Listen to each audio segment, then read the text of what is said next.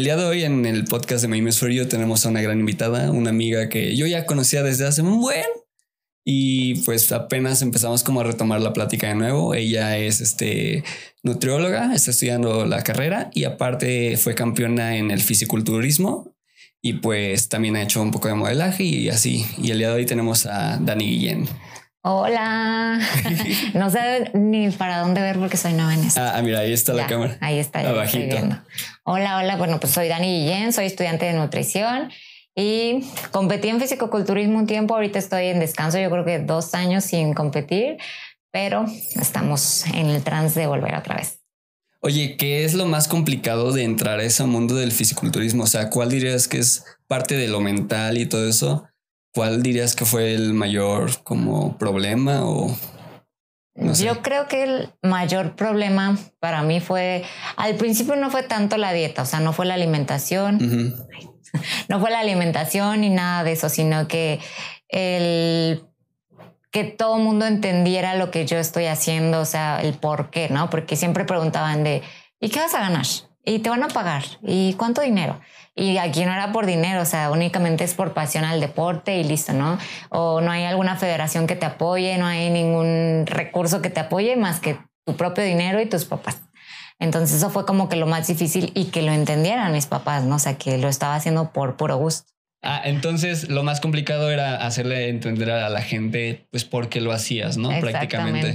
Porque la otra vez estaba viendo un video de que, por ejemplo, las bailarinas de ballet hacen que toda su familia se convierta en bailarín prácticamente, porque la comida, que los horarios de ejercicio y esto y así, dependiendo de si son menores de edad, pero en tu caso ya eras mayor de edad cuando lo hacías. No, yo empecé a los 16 años.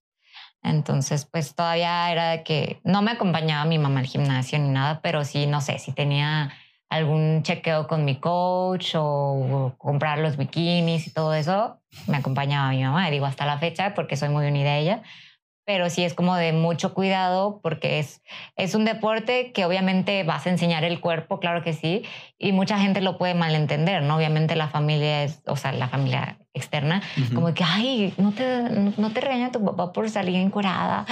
sí, porque son bikinis súper delgaditos y bien chiquitos, y aparte el bronceado, y todo eso. Y estar en tarima así, que te vean todos, te transmiten en vivo en la televisión, bueno, no en la televisión, pero en la computadora y todo y era como que, ¿no te da pena? Y yo, no. O sea, yo fui como que siempre muy liberal, ¿no? En esa parte. Ok. ¿Y por qué te nació eso? O sea, ¿cuál fue? ¿Qué viste? ¿Viste en YouTube de estos videos motivacionales o cosas así? No, me nació porque yo ya hacía gimnasia artística desde antes. O sea, yo ya traía la disciplina de pues este, igual obviamente ahí los, los leotardos son enseñar la pierna y todo, o sea, por eso no me daba pena. Eh, leotardos, igual bailaba en una academia de baile, salsa y todo eso. Entonces ya traía la disciplina de hacer deporte, estar en una actividad. Entonces me fracturé porque me peleé en la secundaria con una niña y me fracturé la mano. Entonces. Okay, peleonera. Entonces, cuando me fracturé, pues obviamente quise regresar a gimnasia y ya no podía, o sea, ya era el impacto muy fuerte, ya no, mi mano ya no daba para más. Entonces yo ya me empezaba a trazar, o sea, yo estaba a la parte, digamos, de las avanzadas y cuando me intentaba reincorporar, pues ya no podía. Entonces dije, tengo que hacer algo, tengo que hacer algo para Mm, distraer mi mente. Entonces dije, voy a entrar al gimnasio. Entonces me metí al gimnasio y ahí un chavo que era entrenador me dijo, oye, bueno, pero para dar la casualidad que yo justo acababa de ver videos así de, de chavas super mamadas en bikini. Yo dije, ay, no, nunca en la vida voy a hacer eso. O sea, no voy a llegar a, a poder hacer eso. O sea, estaba estaba súper lejos para mí. O sea, sí me gustaba, pero estaba súper lejos para mí. Entonces justamente el chavo me dice, oye, ¿no te gustaría competir? Y yo, ¿por? Y ahí digamos como que el gancho fue, es que mira, si compites, este, te pueden patrocinar varias marcas y así, te puede ir muy bien, tienes todo. Yo dije, o sea, yo como dije, ah, será algo tipo modelado o así. Y dije, bueno, vamos a probar. Y ya de ahí fue que empezó todo. ¿Y, y si te, se te cumplió todo eso que te decía que si te iban a patrocinar y cosas así o no? Es que no es como que te lo den, o sea, no es como que compites y ya te damos patrocinios, todo depende de tu, de lo que transmitas a la gente, ¿no? Yo, por ejemplo, en mis redes sociales soy como eh, trato de llevarlos día a día conmigo, platicarles lo que hago, contarles mi experiencia, qué me funcionó. Todo eso trato de compartírselos a la gente. Entonces, obviamente las marcas eh, que te quieren patrocinar, pues quieren que su producto, su servicio, lo que ellos ofrezcan, llegue a más alcance, ¿no? Entonces, no se lo van a dar a un competidor que no, que está súper ausente en las redes sociales, a que sea yo que les comparto todo, ¿no? Entonces, todo depende de cómo te muevas tú en redes sociales. Entonces, yo me moví luego, luego, porque a mí ya me encantaba compartir todo con la gente. Entonces dije, me fue bien, o sea, me patrocinaron ahí. O sea, eso te ayudó a tener más seguridad y enfocarlo más en tus redes sociales y aumentarlas. Dirías que eso fue lo que te ayudó a subir tus números. Ajá, exactamente, sí. Eh, patrocinios de marcas de suplementos de Estados Unidos, de ropa, colaboraciones, o sea, eso fue lo que me hizo llegar a más alcance. Qué padre, o sea, realmente a base de, de esa persona que te dijo, pues vente a ver qué onda, te cambió prácticamente la vida al 100% porque mi sueño siempre fue ser influencer. O sea, yo decía, ay, yo quiero ser influencer, yo quiero este. o sea, hasta ahorita, ¿no? Yo digo, quiero transmitir muchas cosas, quiero ser actriz, o sea, quiero aparecer en la tele. Como que todo ese tema de la farándula me encanta. Entonces, yo siempre soy de la idea de que todo lo que decretes se te va a cumplir. Entonces, lo anhelaba tanto que se me ha ido cumpliendo poco a poco. Pero, pero la verdad es que sí lo has hecho bastante bien, porque podrá, he visto muchas, por ejemplo, que hacen fisiculturismo, pero no le meten tanto a sus redes sociales y no tienen ese alcance ni eso. Pero yo me he dado cuenta tanto en historias de Instagram como en las de WhatsApp, que muchos te mandan mensaje y que gracias y les ayudas y les cambias. Pues ahora sí que es su estilo de vida prácticamente. Sí, exacto. Entonces está muy padre. Aparte de, de yo ser, obviamente, atleta y paciente en algún momento, yo también ejerzo como eh, nutrióloga, como coach. Entonces yo siempre les digo que les predico con el ejemplo. O sea, yo no les voy a, a decir, a ver, come saludable, eh, hace ejercicio, todo esto, si yo no lo estoy haciendo, si yo me la paso eh, tomando, comiendo muchísimas cosas o estoy desnutrida o tengo sobrepeso. O sea, yo no, y no quiere decir que eso evalúe tu conocimiento y todo eso pero sí creo que tiene que haber coherencia. Sí, es lo que hablamos de la coherencia. O sea, yo desde niño a mí me decían no mientas, pero veías a la persona que mentía y era como, güey, ¿cómo te voy a hacer caso si tú mismo me estás mintiendo? Me estás mintiendo. Entonces, eso que haces creo que es algo que le falta a muchos nutriólogos, porque yo sí lo he visto de, es que aunque estén delgados, delgadas o lo que sea, eh, pero sí también es como, pues, si le vas a enseñar a alguien cómo, a cómo comer, pues enseñale también que tú lo estás haciendo para que vean los resultados y la gente de verdad te crea y, te vaya y vaya contigo, porque hay muchos, pero pocos son los que tienen esos resultados. Exacto. Entonces, la ventaja que tú tienes es que lo has sabido exponer, que lo has hecho bien, que tienes el físico y aplicas todo lo que tú les enseñas. Entonces, está bastante cool. Sí, exactamente. O sea, tienes que saberte mover, tienes que saberles llegar y sobre todo que vean que no es como, ok, voy a hacer una dieta y ya, o sea, todo va en la mente, porque a veces creemos que un trastorno de alimentación empieza por, no sé, por problemas del estómago, de las ganas, pero en realidad todo viene desde la mente. Entonces yo siempre trato de ver cómo está la persona. Eh, a veces yo les pregunto datos como que ellos piensan que no son necesarios para mí, por ejemplo, su estado socioeconómico, todo ese tipo de cosas que claro que son factores para que yo pueda elaborar un plan de alimentación. Entonces sí influye mucho, mucho el cómo te sientas tú, en tu autoestima, en la percepción de cómo veas tu cuerpo. Todo está en la cabeza. Y lo digo porque yo ya lo he vivido. O sea, yo ya tuve atracones de, de alimentación y todo. Ya tuve, no anorexia, porque pues nunca he estado así al grado de sentirme súper flaca, pero sí, digamos, vigorexia por el tema del fisicoculturismo. Eh, ¿Qué diferencia hay entre la anorexia y la vigorexia? Ah, la anorexia es que tú simplemente hay distintos tipos, ¿no? Pero que tú te veas como súper gordita en el espejo, súper, súper gordita, pero que realmente estás súper flaquita al nivel de que se te vean los huesitos, que estés desnutrida, que tengas anemia y todo eso. Y la vigorexia va más enfocada al, al ejercicio, o sea, al pasarte horas en el gimnasio con tal de que llegues a tu objetivo. Y aunque en el tema del fisicoculturismo no lo quieran ver como vigorexia, sí es vigorexia, porque a fin de cuentas estamos ante a una aprobación de los jueces, de alguien, de la gente, de lo que tú quieras, pero estamos ante una aprobación. Y yo, por ejemplo, hubo una temporada que sí, imagínate, tres horas de cardio más el entreno. Y, o sea, yo estaba quemando más calorías de las que estaba consumiendo. O sea, entonces, imagínate, el cuerpo es como, obviamente estás quitándole, estás dejando, descompensando a tu cuerpo. ¿Qué va a querer después tu cuerpo después de esa racha? Recompensarse. Entonces ahí entran los atracones de comida. O sea, todo lo que yo le quité, le restringí, ahí viene el famoso rebote. Entonces lo que pasa muchas veces con igual los famosos retos fitness, eh, los challenge, todo eso que hacen, que, ok, sí, te restringen y todo, pero después viene el rebote y, obviamente empieza la depresión porque, ay, ¿cómo? Ya bajé de peso, entonces ahora estoy subiendo, entonces está la depresión, eh, obviamente a nivel de salud, pues también es dañino. Entonces toda esa parte yo trato de cuidarla mucho, o sea, cuido mente, cuerpo, salud, emoción, todo alma. eso. Sí, hay alma, o sea, me entrego 100%. Pues sí, totalmente lo que tú me dices. Creo que a veces no pensamos y qué bueno que tocas el tema de hasta lo socioeconómico, porque mucha gente dice, ok, me mandaron a hacer esta alimentación, pero a mí no me alcanza para estarme comprando esto y esto y esto. Y a mucha gente también luego no quiere hacer sus, estos cambios de vida porque dicen, no, pues la verdad es que si, de, si empiezo a comer así voy a gastar más y apenas si me alcanza y no gano lo suficiente, no, pues mejor no lo hago. Y, y, a mí mm, ha habido pues varias amistades que también han hecho como esto de nutrición y también me dicen, no, es que es muy importante también esto de saber qué te gusta también, porque también no está chido no comer algo que no te gusta para estar bajando de peso, nada más. O sea, la verdad es como... Pues Aunque también déjame decirte que hay muchos pacientes que dicen, no me gusta, eh, o sea, la avena.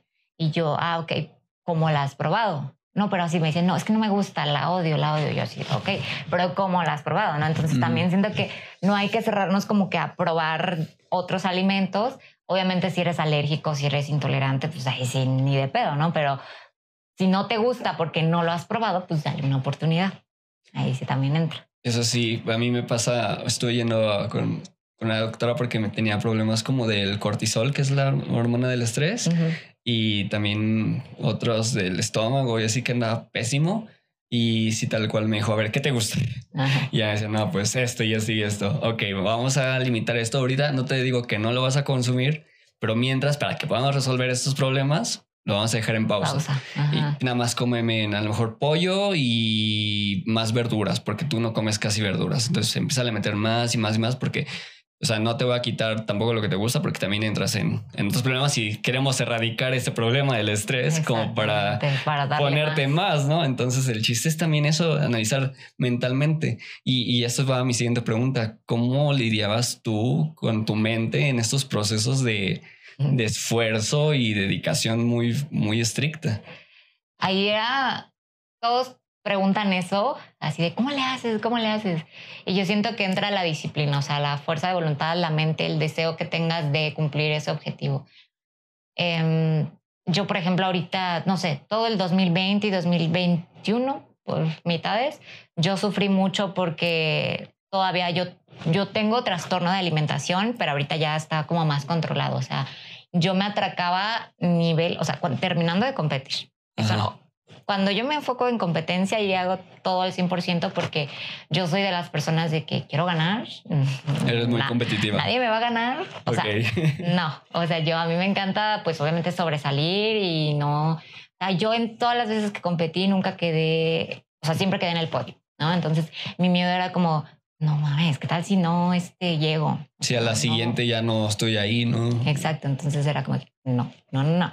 Entonces mi objetivo siempre estuvo bien claro. Creo que cuando tienes un objetivo claro no, no lo dudas y, ni tienes esa tentación de hacerlo.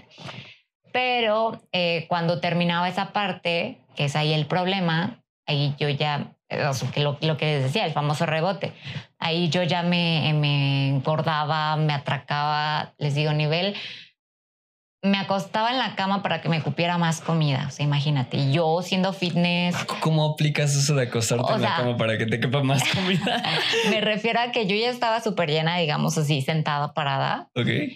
Y si yo seguía comiendo así parada, me daba náuseas, ¿no? Entonces, acostada, pues no sé, como que mi cuerpo ya no, no se hacía la regurgitación, ya no se regresaba y me cabía. Entonces, Así, o sea, imagínense qué nivel. Y yo lloraba, yo gritaba en mi casa sola y decía, es que ya quiero dejar de comer, ya quiero dejar de comer.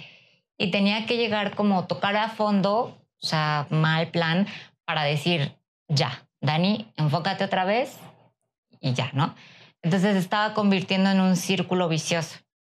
Entonces, pues, porque era comer, o sea, descompensar a mi cuerpo y otra vez recompensarlo, pero como que a eh, extremos.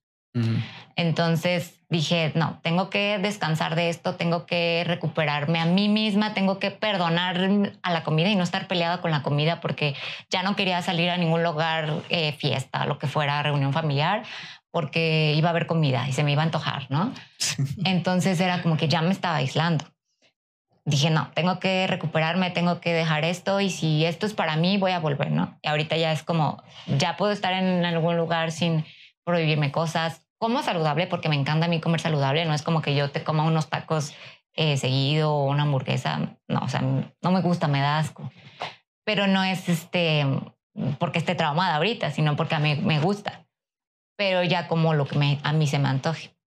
Ok, entonces dices no te gustan ya los tacos porque ya tu cuerpo tampoco lo necesita. Justamente eso me decía mi doctora porque me decía, a ti te encanta la pizza y te encanta las gomitas y los tacos, pero va a llegar un momento en el que ya no lo vas a querer y me pasó porque cuando terminó mi proceso de nada más comer literal pollo y verduras y ya, y párale de contar, un día mi papá dice, no, pues vamos a ir a comer tacos. Y yo, ok. Y al siguiente, vamos a ir a comer otros tacos. Y yo, ok. Y al siguiente, ¿qué tal unas hamburguesas y unos tacos? Y yo, ok. Ya al cuarto día dije, ya no puedo, ya, ya, no quiero. Amo los tacos, de verdad los extraño un buen, pero también era como, ya mi cuerpo me está diciendo, hey, vato, ya, ya habíamos este, cambiado esto, ya, ya no le regresas. Sí, entonces eso me pasó a mí y se siente bien feo porque dices, verga, a mí me gustaba comer esto y, ya no. Sí, pero eso es cuando estás en un, o sea, como equilibrado, porque si de, no sé, le restringes todos los carbohidratos, obviamente tu cuerpo va a decir, quiero carbohidratos, quiero carbohidratos, quiero carbohidratos, y va a estar como que, siempre digo que, que más bien está prohibido prohibir, ¿no? Porque se vuelve un... Y lo prohibido se hace más... Sí, exacto, te da más ganas. Más ganas. Entonces, todo se vuelve así. Totalmente. Sí. No, sí, te digo que pasó eso y sentí feo y, o sea, yo hasta tengo tatuado, tengo tatuajes de pizza, imagínate. O sea, amo tanto la pizza que es parte de mí y tengo un taco también tatuado y, o sea, y así vamos agarrados de la mano porque somos uno mismo, o sea, la verdad. y ahorita ya no. ¿Qué? Ya no lo toleras. Los no, no, no, sí, sí los tolero y sí me gustan mucho y, y aún los consumo, pero no a las mismas cantidades que lo hacía. Imagínate, cuando tenía ponle 15 años, 14 años, yo llegaba a una taquería y así el primer, ya ni me preguntaban, ya me conocían. Los primeros, así me lanzaban 10 tacos. No. 10 tacos de bistec. Terminaba, terminaron esos 10 y me preguntan otros y ya me daban otros 5. Llegaba a 15 y ya me volvían a preguntar, oye, ¿quieres más? La máxima cantidad que me comí fueron 18 tacos. Ah. Y antes también ah, lo que hacía era comprarme dos pizzas familiares y cinco tacos de pastor y me los comí yo solo. O sea, imagínate la cantidad de, pizza y de tacos que yo comía hace años. Y pues yo dejé de comer verduras porque también me quedaba muy, solo en la casa a veces. Pues no estaba como esa comida de mamá, de la abuelita o cosas así. Entonces dejas de comer saludable. Toda esa parte. Y no sé si te ha pasado. No, fíjate que también, la verdad que lo dices, entra mucho esa parte de la alimentación. O sea, por ejemplo, mis hermanos que son doctores, pues a veces no tienen ni tiempo para comer, o por ejemplo mi novio igual que siempre está en friega trabajando y todo. O sea, lo más fácil que comen es como pues comida rápida, ¿no? Por así decirlo. Y es la diferencia cuando tienes a tu mamá que te está preparando todo eso y así. Sí, es, como lo que dicen que cuando te vas a tu casa o cosas así, extrañas a la comida de mamá, y, y si ha habido casos de vatos que ya se fueron a vivir solos pero siguen yendo a la casa de la mamonas para comer, o sea, entonces van a hacer eso. Sí, no, o sea, es, muy difícil esa parte. Y también en la cuestión de la dieta, porque bueno, cuando yo les mando es como que, Dani, es que no me dio tiempo de comer, no me dio tiempo en la oficina y no sé qué. Y yo le digo, ok, pero ¿a qué hora las preparas? O sea, tienes que O sea, es que esto es de organización, de disciplina. O sea, o tienes que cocinar todas tus comidas, no todas, pero ponle, si sabes que vas a estar fuera de casa en la comida, pues bueno, en la noche preparas tu comida o muy temprano para que te la lleves. A veces decimos, ay, es que no me gusta comer frío, ¿no? Pero también creo que para todos nuestros objetivos tenemos que hacer ciertos sacrificios o, o esfuerzos, ¿no? Que no todo va a ser de color de rosa, pero pues como dicen, si quieren azul celeste, que les cueste.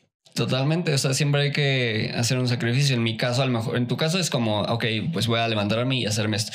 En mis casos, yo quiero seguir aprendiendo, aprendiendo, aprendiendo y me duermo muy tarde pero también hay que estar creando y creando para no quedarse ahí. Pero ¿de qué te sirve tener todo ese conocimiento o todo ese avance si no, si no lo vas a aplicar? Entonces sí, tiene, es totalmente lo que decíamos de la escuela, ¿no? De, de cuántas materias llevas tú, cuántas materias llevaba yo. Entonces es más cuestión de acá de qué tanto te quieres autoexigir tú. Es, es totalmente, muchas veces los padres, sobre todo, como que la cabeza, lo mental les da, es como que, ahí no no, no le hagas tanto caso.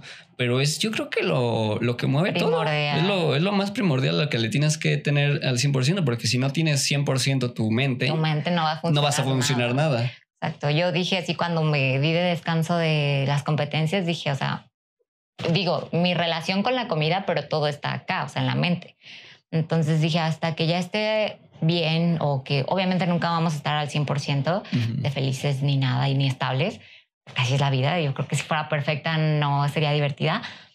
Pero si dije hasta que esté ya mejor, voy a decidir hacer esto o ya no, tal vez, ¿no? O sea, todo depende de cómo me sienta. ¿Qué tal si vuelvo a, a estar en esa disciplina, vuelvo a autoexigirme y todo, pero veo que realmente me pongo mal? Porque obviamente son extremos. O sea, yo en nutrición y todo lo que estudiamos, todo lo que aprendemos, definitivamente el fisicoculturismo es un deporte pues no sano. Entonces es como ya que sabes que estás haciendo mal, pero lo haces porque tu deseo de ganar, y por eso digo, entre la biorexia, tu deseo de ganar, de sobresalir, de, ganar, o sea, haces todo. ¿Cuál dirías que es lo mejor y lo peor de entrar a ese, a ese mundo del fisiculturismo? Lo mejor, eh, crecer mm, mí misma, tener más confianza en mí misma, el saber que puedo inspirar, o sea, no sé, siempre a mí me gustó como que inspirar, ese, como les dijera, mi sueño, que más gente me viera, eh, y no tanto como para que me vieran así, ay, vean qué estoy haciendo, ¿no? Sino de que inspirar, motivar, y hace rato creo que lo dije en mis redes sociales, motivar, o sea, que la gente vea que sí se puede, que yo a pesar de que he tenido problemas, todo lo, todo lo he podido, soy una persona muy resiliente, ¿no?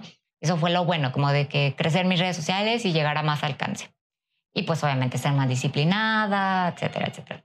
Y lo malo, eh, pues que obviamente hay muchas envidias, pero yo creo que en todo ámbito, o sea, yo creo que en todo ámbito hay muchas envidias y siempre va a haber gente que no te quiere ver crecer, gente que te dice que sí te quiere ver crecer, pero por la espalda te está traicionando. Y también la parte de la autoestima, o sea, tú, yo me veía, todos me decían, estás súper flaquita, te ves bien bonita, tienes unas piernotas. Y yo nunca estaba contenta con mi cuerpo. O sea, yo era como que, ay, no, ni me digas, odio que me digan que, bueno, ahorita ya no, pero en ese momento, no odio que me digas que tengo piernas grandes, porque a mí me chocaban. Yo me enojaba. ¿No, te, ¿No te gustaba tener piernas grandes? No. Fíjate, porque, porque a mí cuando yo iba a ballet de chiquita, mis piernas no daban para cerrar en una posición. Ok. Entonces, porque estaban grandes a comparación de las ah, otras. Entonces era como que yo me traumaba, ¿no? Y después unos amigos de la secundaria me decían, ay, es que tienes piernas de trompo al pastor. y yo, ay, no, o sea, no me enojaba ahí, pero era como que, uy, malditos. Y este, y ya cuando entré a las competencias, pues resulta que en la categoría bikini, que se llama así, las piernas son chiquitas, finitas y mi genética es como de piernas grandes. Yo, por ejemplo, ahorita llevo sin entrenar cinco meses y mis piernas no estén flaquititas, o sea, se mantienen pues torneaditas, ¿no? Y no estoy entrenando ni nada. Entonces mi genética es así de piernas grandes y por eso yo, como no encajaba, digamos, en el perfil de bikini, pero ganaba, este, me daba coraje, me daba coraje. Y ya como que, pues, ¿qué más de peor? ¿Qué más de malo? Yo creo que todo eso, que también te expones a que la gente te critique un poco más. Sí, prácticamente tu trabajo es pararte a que te critiquen los jueces y, ah, claro. y que te estén ahí viendo si pasas o no pasas. ¿cómo influye en tu, bueno, no sé si tengas algún pensamiento feminista que pues, ya menos la fecha de, Día de la Mujer, ¿crees que hay ese tema en ti de que está mal eso de estar criticando a las mujeres o en ese aspecto? Sí, bueno, yo antes no era tanto de criticar, sino como de compararme con las demás y digo, creo que entra un poco pues la envidia, tal vez yo no lo veía como envidia, ¿no? O sea, yo era como eh, algo normal, ¿no? O sea, que, ah, o sea, la critico, pero me comparo, no sé, era raro. Pero yo digo que sí está mal, o sea, está mal el punto desde que te empiezas a comparar, o sea, eso lo he ido aprendiendo poco a poco, a que tienes que aceptarte tal y como eres y obviamente no juzgar a nadie, que si fulanita se hizo esto, pues déjala, ¿no? Que si fulanita la cagó, pues ni modo, es su pedo, a ti que te afecta, ¿no? Entonces yo digo, ¿por qué criticar a la gente? ¿Por qué hablar? Y tanto en hombres y mujeres. O sea, yo no soy feminista, la verdad es que... Okay. A mí me chocan muchas personas que son feministas y no me meto en el tema porque es muy loco. Sí, es un tema que puede tomarse a muy mal. Sí, no, y es que hay muchas personas que son súper extremas. O sea, yo soy como muy neutral.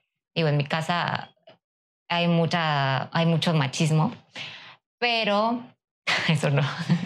bueno, da igual. Bueno, en mi caso es como una cuestión que tenemos en pelea, digámoslo así, pero yo no soy nada feminista. O sea, siempre soy como de que vive, deja que la gente sea, no critiques, no juzgues y ya. O sea, si no te está afectando a ti, si no te quita tu paz, si no te quita el sueño, déjalo. Totalmente. Creo que hoy en día esto de también lo de cancelar, de que si no opinas lo mismo que yo o que si no estás de acuerdo con lo que yo dije, o sea, te quieren cancelar ya por todo y, eso está mal porque va a llegar un momento en el futuro donde tu opinión y tu crítica o tu pensamiento ya no va, a ser válido. Y si lo dices te van a, multar, te van a linchar.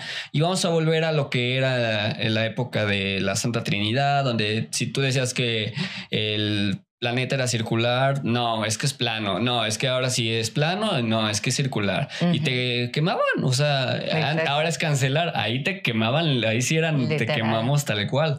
Y eso está culero porque, o sea, yo también soy partidario y, y ya sé que pues yo van a decir, tú eres hombre, tú no puedes ser feminista, pero yo tengo una amiga que estudió derechos humanos y ella me ha enseñado un poco más de lo que realmente busca el feminismo y de que el machismo no está bien para eso y así. A mí nunca me gustó. Yo, yo siempre lo he dicho. Yo he sido educado por mi madre y tú la conoces. Y mi madre me, me ha enseñado mucho a respetar a las mujeres y que si están gordas, si están flacas, si son altas, si son chaparras, tú velas por el lado de quiénes son ellas. Y por eso nace este podcast, porque mi plan es que las, que las mujeres se den a conocer más allá de lo que vemos en Instagram. Claro. Entonces, aquí a lo mejor tus seguidores, que la mayoría han de ser hombres o mujeres, quién sabe, en las estadísticas lo dirá, eh, pero muchas veces los hombres no te siguen por lo que tú haces, sino por el físico que tú tienes y por cómo te ves. Y el chiste es también que sepan quién es Daniela, quién es María, quién es tal persona, ¿no? O sea, ese es el plan de todo esto, de que los conozcan a ustedes y que las humanicen más que nada. Es que si vienen hombres y todo eso, pero también hablamos de otros temas referentes a, a foto y por qué haces esto. Pero en mujeres me interesa mucho eso y por eso te preguntaba cuál era tu pensamiento, si tú eras feminista o no eras, más que nada por la fecha que es cercana. Sí, sí, sí, ya se viene. Y entonces e, esa era como mi duda. duda. Sí, no, pero yo soy eh, súper neutral en ese aspecto. Digo, no, no estoy súper bien informada de qué trate, porque hay distintos tipos de feminismo. Sí, hay diferentes. Y la verdad es que me hablaría al aire si yo digo, ah, yo soy esta, ¿no? Pero simplemente soy como muy neutral. tú eres de lo que es correcto, ¿sabes? O sea, pero van a decir, bueno, ¿qué es correcto para cada quien? Digo, también falta que, bueno, muchas veces dicen como, em, te tiene que pasar algo para que te des cuenta. Y digo, sí, obviamente sí, ¿no? O sea, no sé si le pasa algo a mi hermana, a mi mamá, lo que sea, eh, pues ahí ya actuaré a mi manera, ¿no? Pero no digo que, no sé, es que hay distintos tipos, pero no me meto. Sí, es, un tema muy complicado y que seguramente esto van a sacarlo de contexto y van a decir... Y entonces, nada, es, es un pedo. El chiste de aquí, el mensaje es, si ella no lo es, si yo no lo soy, nadie lo es, o sí lo es, pues qué, padre, que sigan el, como yo lo he dicho hasta en la religión. O sea, si tú vas a ser de tal religión, hazlo porque a ti te nace, porque tú sabes, porque tú quisiste, no porque te lo dijeron que tenías que ser, y porque tú vas a dar el 100% de ti para ser el mejor católico, cristiano, budista, eh, terraplanista, lo que quieras, ¿sabes? O sea, si tú estás seguro de que es eso y para ti tu opinión vale eso y le vas a dar ese valor y lo vas a defender, defiéndelo, pero con argumentos. Y defiéndelo porque te nace a ti y porque es tuyo no porque era de mi abuelita, de mi papá y que se pasó por acá y es tuyo. Entonces eso es lo importante. A mí, yo, yo siempre lo he dicho, yo tenía dos opciones, seguir los pasos de mi mamá o los de mi papá. Entonces yo decidí los pasos de mi madre y dije, yo no quiero hacer esto y seguí mucho a mi abuelo en muchas situaciones que también me han dicho que también hay cosas malas en mi abuelo, pero yo me quedo con las buenas. yo me quedo con los buenos. Si él fue malo, no me importa. O sea, qué bueno que cambió, que dio lo que él era para ir, pero la mayoría de la gente que habla de él ha sido excelente y con eso me quedo. Claro. Entonces eso es lo que nos tenemos que quedar. Sí, no, y yo igual es como, tampoco digo que no defienda a las mujeres porque yo soy como que la primera en no ponerme loca, pero sí defenderlas en cuestión de cómo lo tomen, ¿no? O sea, porque yo he vivido, eh, pues digamos, en un entorno machista entonces yo digo, güey, yo no voy a permitir que una mujer se deje o, o de mis pacientes me dicen, no, es que mi novio eh, no me quiere por esto o no, es que no, eh, mi esposo dice que si bajo de peso no me va a querer. O sea, es como que, güey, por... O sea, es tu cuerpo, es tu vida y no tienes que vivir para un hombre, tienes que vivir para ti. Entonces, obviamente está bonito tener un compañero de vida tenerlo en tus planes, incluirlo en tus planes, pero no pedirle permiso para los planes. Sí, jamás. Porque es tu vida. Y creo que las mujeres, pues, aunque estamos ya en el siglo XXI, eh, están acostumbradas como que a la autorización de su pareja. Y no me gusta eso. Entonces yo trato como de, no tanto siempre en mis pacientes, porque sino en todas mis redes sociales, de empoderar a las mujeres y saber que lo pueden hacer sola. O sea, yo a mi mamá, a mi hermana, siempre las motivo de que, digo, las admiro obviamente, pero trato de que sí puedes, tú puedes, o sea, todo lo que tú te propongas puedes hacerlo, o sea, siempre trato de hacer eso. Es cuestión de actitud y el valor que te vas a dar a ti como persona, porque justamente aquí tenemos, tú conoces a mi exnovia y no vas a mencionar su nombre, pero justamente me pasaba mucho eso, de que a lo mejor su mamá le decía pues muchas cosas de que, ah, es que Dan tiene este, muchas amigas modelos mejor que tú y, eso está, o sea, y eso que era su mamá. Eso y, te baja la autoestima. Y eso le baja la autoestima muy cañón. Entonces, yo, yo, por ejemplo, a mí nunca me ha gustado la cuestión del maquillaje. A mí me da igual si tienes maquillada o no. O sea, nada, es que sí, eso sí, tengo como, no sé cómo llamarlo. Amigas psicólogas me han dicho que es como más porque para mí es una mentira.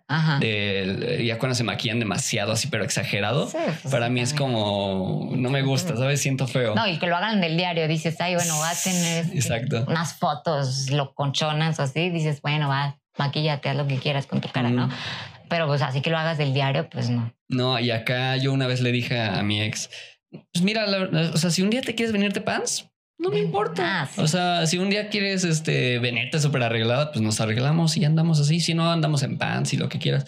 Y yo me acuerdo que un día así, ella no sé qué quiso maquillar y me dijo que su mamá, este, pues sí la regañó, que, que porque yo la iba a cambiar, que por eso me decía que así y se terminó maquillando. Y le dije, pero a ver, si yo estoy contigo y a mí no me importa es porque quiero estar contigo. No, no, no te estoy diciendo nada más. Pero si hay novios que les dicen, no, no hagas esto, no cambies, no, no adelgaces porque, porque, pero es más la inseguridad del vato. No es tanto la de la de, ella, porque ella, quiere se cambiar. genera también, pero por ejemplo, a mí muchos me responden en mis redes sociales, oye, ¿y tu, ¿y tu novio no se enoja por esto? Y por se va a enojar. Y se enoja que, o sea, es mi vida. Si mi, papá me anda regañando, te va a andar regañando un novio, ¿no? Entonces es como, no, o sea, no, no te dejes de nadie, eh, no porque sea tu novio.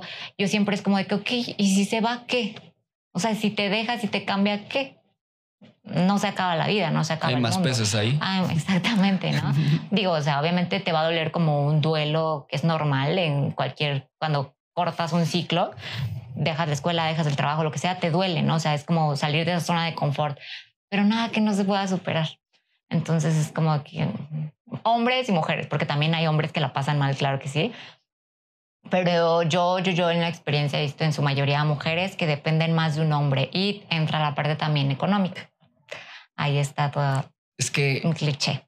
Es, es lo malo y lo que hablamos de que el que ahora sí que el que paga manda, ¿no? Y eso está mal. Porque a cuántas mujeres no las tienen así en su casa de no trabajes, mejor cuida a tus hijos y ya. Pero eso es totalmente control. O sea, pues, si quieres sobrevivir, pues, yo traigo el dinero y es lo que yo digo. Claro. Y eso no está chido. o sea, cero. Y yo te veo que eres una chica súper trabajadora, que te vas de viaje, que haces, que estás en consultas, que estudias aparte. Y eso está muy padre porque además de lo que estudias y llegaste a ser en el fisiculturismo, ¿qué más has hecho?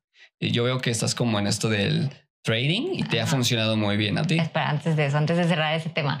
Em, ay, es que se me olvidó ya ahora. Perdón, perdóname. Me cortaste la idea. Eh, estábamos hablando sobre los hombres y que no los, este, no las dejan trabajar a veces. Ah, ya. Que yo tengo mentalidad un poquito feminista porque muchos lo pueden ver así. Digo, no, no, no, al contrario. Yo pensaría que sí tienes un poco de feminismo, pero del, del, sano. Te digo, tengo de las dos. Porque también soy de la idea de que yo sí quiero un hombre que también me mantenga. O sea, que me mantenga, que provea, provee, provenga, provea, no, que, que sea el proveedor, De, de, la casa y todo, pero que también yo pueda, o sea, que yo tenga lo mío, ¿sabes? Como que siempre está bien tener esa parte como que un sustento, ¿sabes? Pero saber que si te engaña, te es infiel, tú le puedes decir adiós y ya, ¿no? Pero tampoco es como de que, no sé, una relación, un matrimonio de que, ok, tú tu mitad y yo mi mitad, ¿no? O sea, yo también soy como que a la vieja escuela, ¿no? De que, ok, el hombre provee todo y listo, ¿no? O sea, obviamente la mujer también va a poner, claro que sí, pero yo soy de esa mentalidad, la verdad. A ver, ¿y qué piensas sobre pedir que la mujer pida que sea su pareja o matrimonio al, al hombre? No. No, no sé. No, yo digo que no. O sea, yo nunca pediría, es que también depende de la personalidad de cada quien, ¿no? Pero yo nunca pediría que fuera mi novio. ¿No? Es como no. Yo, por ejemplo, si a mí me lo llegaran a decir y me llegan con flores, diría, wow, mi sueño, ¿sabes? porque, porque a mí sí me gustaría. o sea, soy de esos pocos hombres que yo soy bien llorón, yo veo películas y lloro y a mí me vale madre si mi pareja, mi padre, mi abuelito me ve llorar. Todo, todo el mundo sabe que yo lloro con películas. o sea, yo lloro con películas, puedo ver Monster Sing y lloro, ¿sabes? Y cuando se va gatito. Ah. Entonces, o sea, yo soy muy chillón desde chiquito y, pero a mí yo siempre he dicho, ah, sí me gustaría que alguien me regalara flores, o sea, más por la experiencia y regalar flores, que me lo pidieran, ¿sabes? O sea, regalar flores sí lo haría, o sea, obviamente. Pero pedir así de que sea mi novio, que se case conmigo, no. Es que, es que es muy, aparte en la cultura mexicana es como muy raro, ¿no? Que eso pase. O sea, sí he visto videos en internet de, no sé, de Europa y así, y sí lo hacen. Pero hasta lo critican, o sea, tú ves los comentarios, hay un chorro de hate así de que, ay, no, no la quiere, o, o porque ella, y, o sea, entra de todo. Es que eh, depende del lado donde lo veas, a lo mejor en los comentarios en, no sé, en Facebook es una página feminista. exacto, y a lo mejor la mujer, no, es que no, no, no, eh, la mujer no tiene que hacer eso, pero tú ves a lo mejor comentarios en inglés y de Europa o cosas así, y dicen, no, qué ah, chingón, sí, a huevo, y, qué padre, y qué bonito, y es como muy diferente la, la cultura, la que nos han enseñado. mucho, y también la educación de cada familia. Totalmente, es lo que hablábamos hace rato. Sí, eso influye mucho, mucho la educación que tengas desde la familia.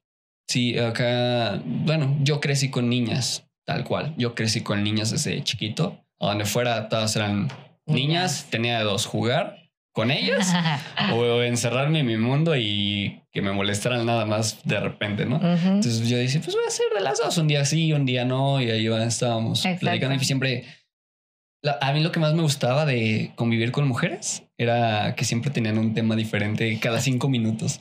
Y un hombre no, un hombre te habla de lo mismo, de eh, tal cual la palabra, así de viejas, así dicen, del fútbol y de carros o videojuegos. Y es como de, y eso ya lo hablamos ayer y antier y así. No sé si a ti te llegó a pasar de juntarte más con hombres o con mujeres. No, y fíjate que yo siempre he sido más de mujeres. Yo me acuerdo que me preguntaba mucho en la secundaria o en la primaria es que a mí me caen bien los hombres, yo no sé por qué no me, no nos llevamos tan bien, o sea, y no porque me gustaran, o sea, yo, yo los buscaba, digo, y no porque me gustaran, sino porque ya yo quería llevarme bien con ellos. y no les caía mal, no eran groseros, pero no era como de que, como, no sé, amigas que se súper llevaran con hombres. Entonces, porque sí tengo muchas amigas que ellas son como de que siempre se llevan con hombres más que con mujeres, ¿no? Y yo siempre fui como de que, ti mujeres, ti mujeres. No sé por qué. Tú, tú, por ejemplo, yo te conocí en la secundaria por mi prima Anaí. Yo sabía de ti y pues también anduve con Leslie. Y ¿no sabías eso? ¿Cuál Leslie? Eh, a ver, no sé, ¿ibas con Leslie? ¿Jacqueline? Leslie Hernández. Eh, no me acuerdo de ese apellido. Bueno, esa ex. Apenas estábamos hablando y que según dice, no, yo era tu, yo era tu primera. Le dije, no es cierto. y ya andamos bromeando con es como de las ex que me llevo bien. Pero, eh, o sea, yo sabía de ti, pero no sabía que eras así como. Yo pensé que eras más como de andar hasta jugando fútbol, no sé por qué. Sí, jugaba fútbol, de hecho. O sea, sí, sí me llevaba bien con los hombres. Bueno, también en la secundaria yo tenía un novio tóxico que no me dejaba hacer nada. Ok. Que lo odio. Ah, no es cierto, no. Saludos, pero. Tóxico. Saludos. y este, pero no, no me dejaba hacer nada. Entonces yo creo que por eso me aislé y después me empecé a aislar porque ya me enfocaba en mi disciplina, entonces como que siempre me aislé y pues obviamente los hombres no entendían esa parte, tal vez las mujeres sí. Entonces por eso como que... Y tampoco he sido de, muchas amigas, nunca, o sea... Solo tu círculo. Sí, ahorita hasta la fecha dos contadas con la mano. Sí, son bastantes hoy en día, ¿eh? Porque ah, el que puedes pensar que hoy es tu amigo, mañana es tu enemigo, o, el, que te haya traicionado con todo algo. Entonces, y tu mamá. Ella siempre va a estar. Totalmente. Ahí, ahí estoy muy de acuerdo. Mi mamá, aunque no, no esté viéndola constantemente, o sea, si sé que tiene algún problema, pues trato de ayudarla. Que si luego me paso y ese es mi error, que yo soy muy frío, ¿sabes? Soy muy frío en muchas situaciones de analizar situaciones. Y para mí es muy fácil así como, es que ¿para qué no hiciste eso? ¿Sabes? Sí, sí, sí.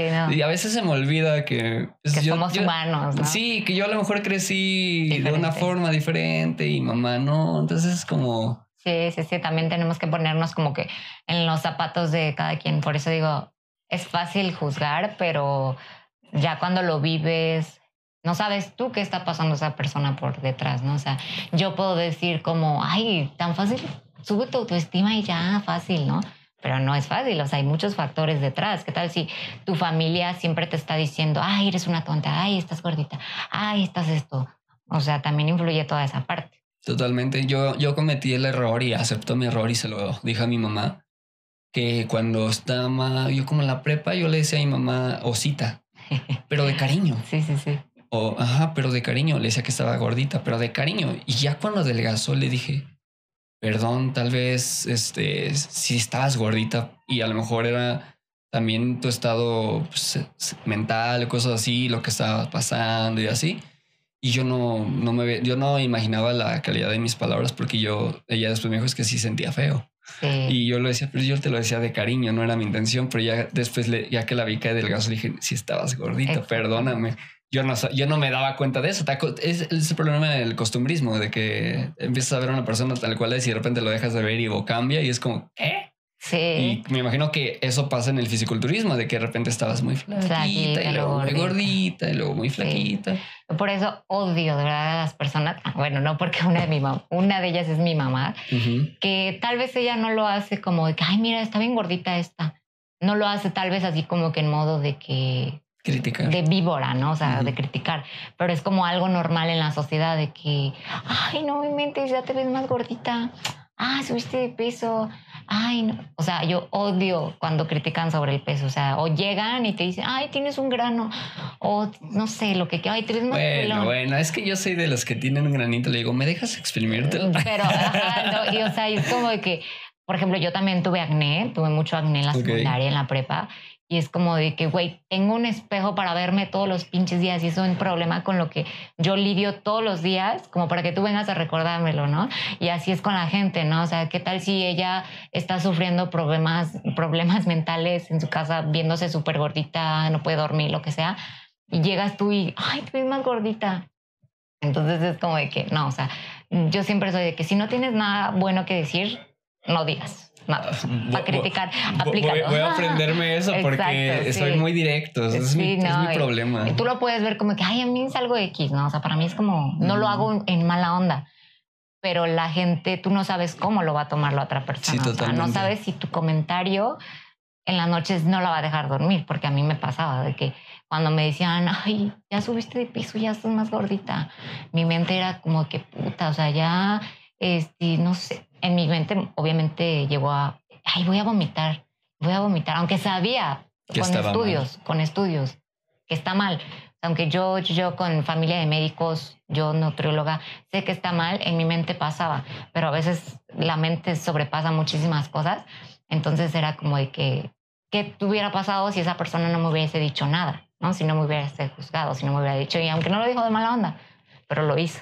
Entonces, por eso siento. Sí, así como diría H en tres metros sobre el cielo, el daño ya está hecho. El daño, ya está hecho, tío. Exactamente. Totalmente. Es muy difícil hoy en día y creo que con la pandemia, no sé cómo te fue con la pandemia. Sí, no, ¿Qué, sentiste? muchos trastornos de alimentación. ¿Te, ¿Te, pegó muy feo? A mí no, porque yo estaba acostumbrada como que a estar aislada, en una niña que no salía, no salgo. Pero sí entraba la parte de, por ejemplo, la hueva. O sea, ya ella iba al gimnasio sola y era como que, ay, no, qué hueva. ¿no? ya no, no, era, no es la misma motivación. A que, aunque no le hables, no sé, súper amiga de la persona, pero mínimo un hola, buenos días, buenas tardes. O sea, como que el tener contacto con la gente.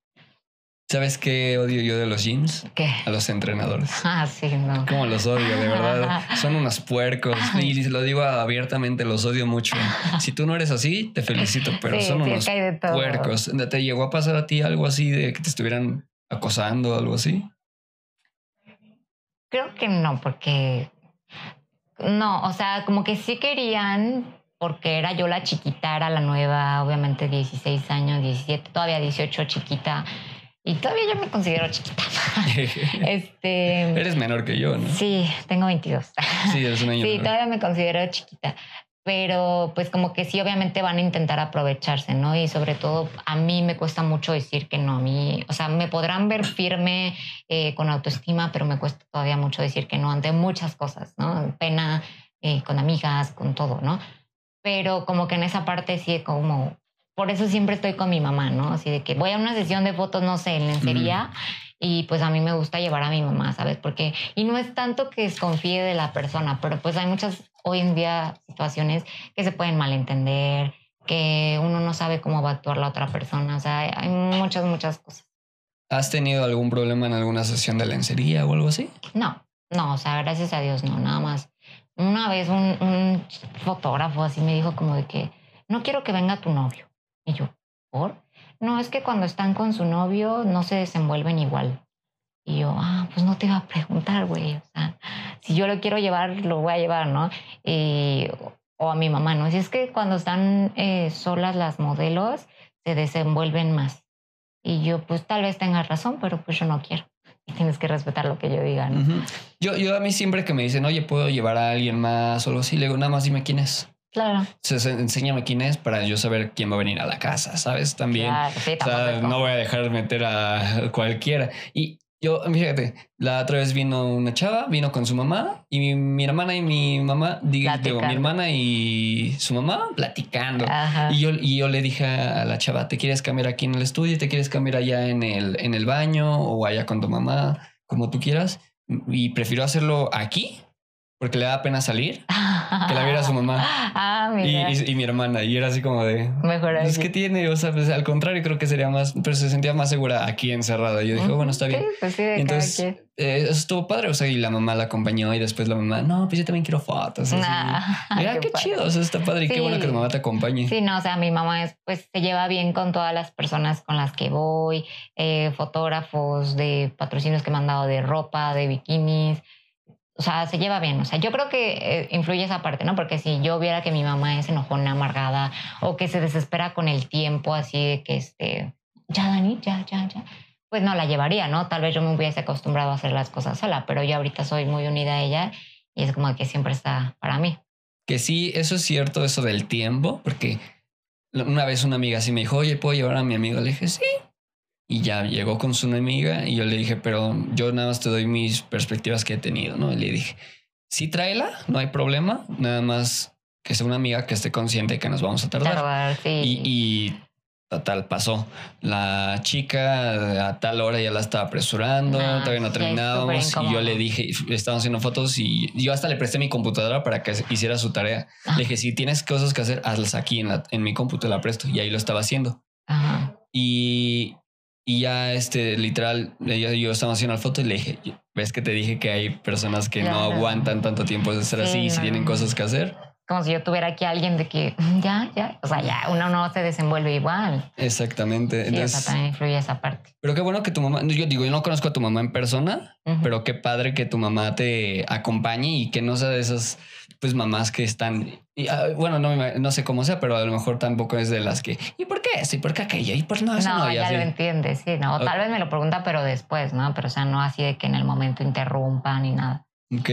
Oye, oye, ¿cómo es tu, así cómo te llevas con tu familia, tu círculo, círculo social de todo lo que tú haces? ¿Qué dicen? ¿Qué, qué opinan? Pues eh, mi papá lo aceptó muy bien desde el principio. O sea, yo tenía miedo porque pues él es médico y pues saben que los médicos son un poco cerrados. Pero no, o sea, lo entendió así súper bien porque pues sabe que mi mamá está siempre conmigo, ¿no? O sea, obviamente sí me cuida de que a dónde va a ir, con quién va a ir, a qué hora, o sea, todo, todo. Esa Su princesa. Sí, claro, o sea, me cuida, ¿no?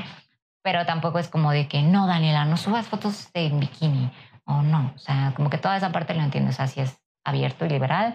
Mi mamá, súper liberal también. Digo, tampoco es como de que ahí voy a enseñar algo que no y, y pues ya no, o sea, no se enoja.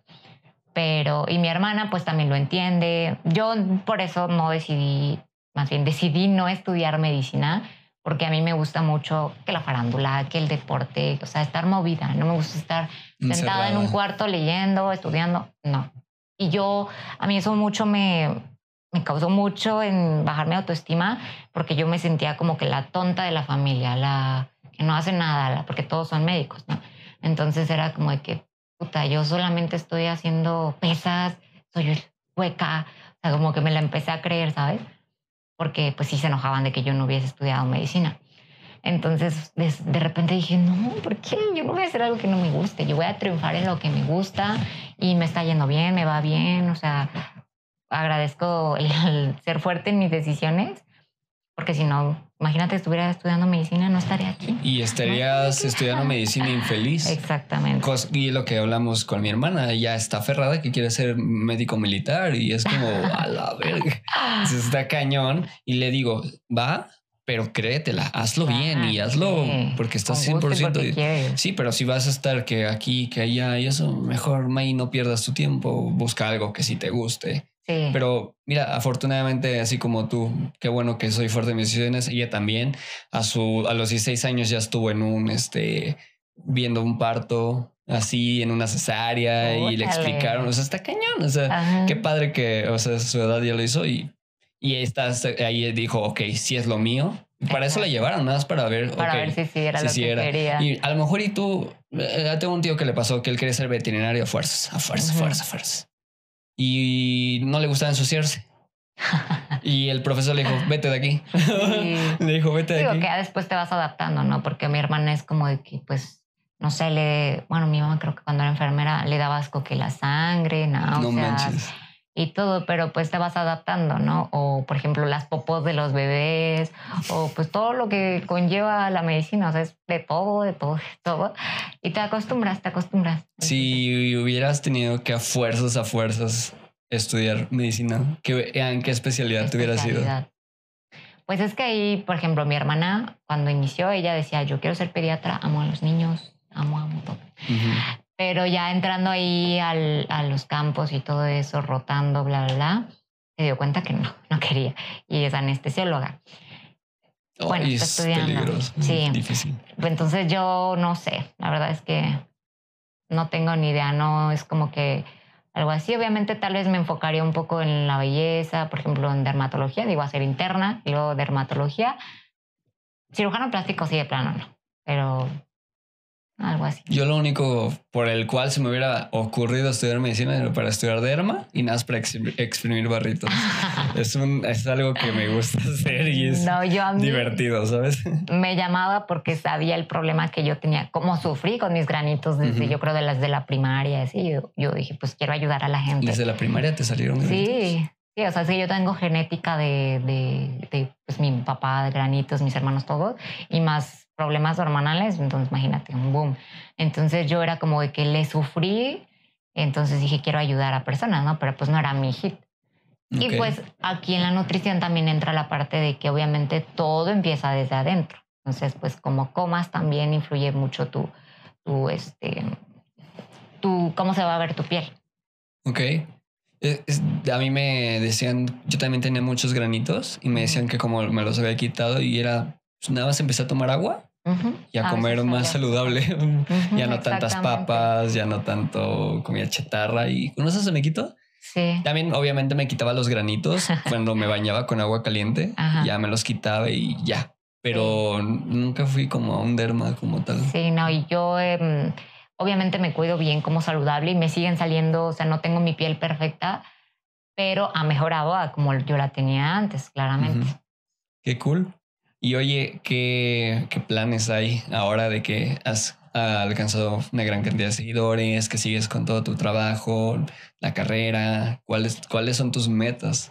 Crecer obviamente más eh, para obviamente llegar a más alcance de pacientes de nutrición, claro que sí, ayudar a más gente y todo, pero también lo que me habías preguntado hace rato, antes estaba en trading, pero ahorita estoy únicamente en la cuestión de las apuestas deportivas. ¿Puedo platicar del trading?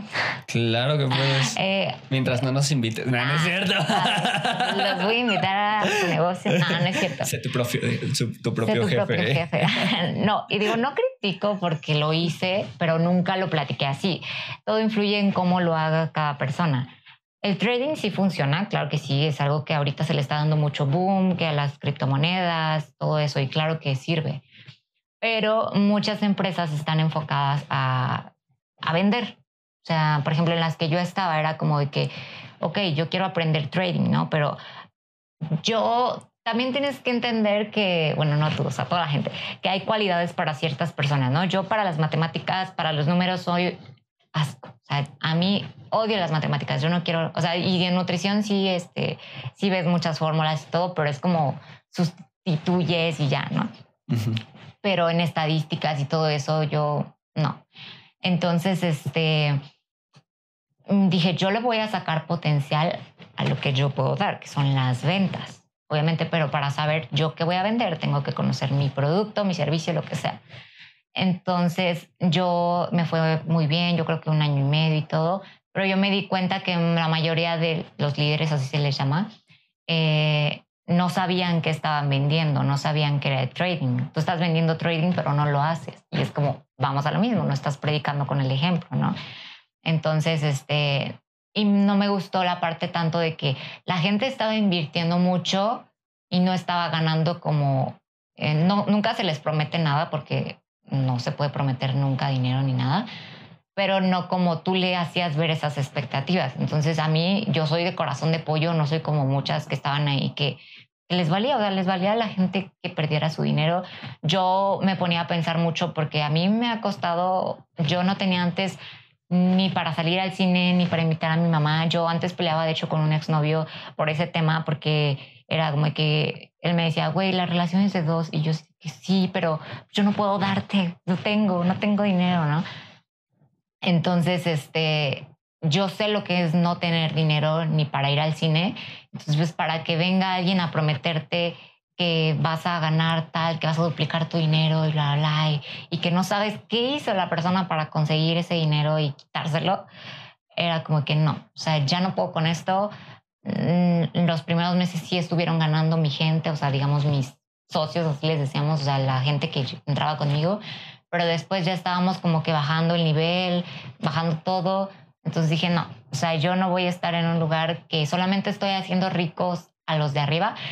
Que claro, todos decimos que no es una pirámide, pero creo que en todo es una pirámide, en todo, todo, todo lo que puedas ver, ¿no? O sea, Hasta una empresa normal es una pirámide porque está la cabeza, está así. Pero a lo que hoy en día se le dice como esto de la pirámide es justamente eso, enriquecer al, nada más al de arriba.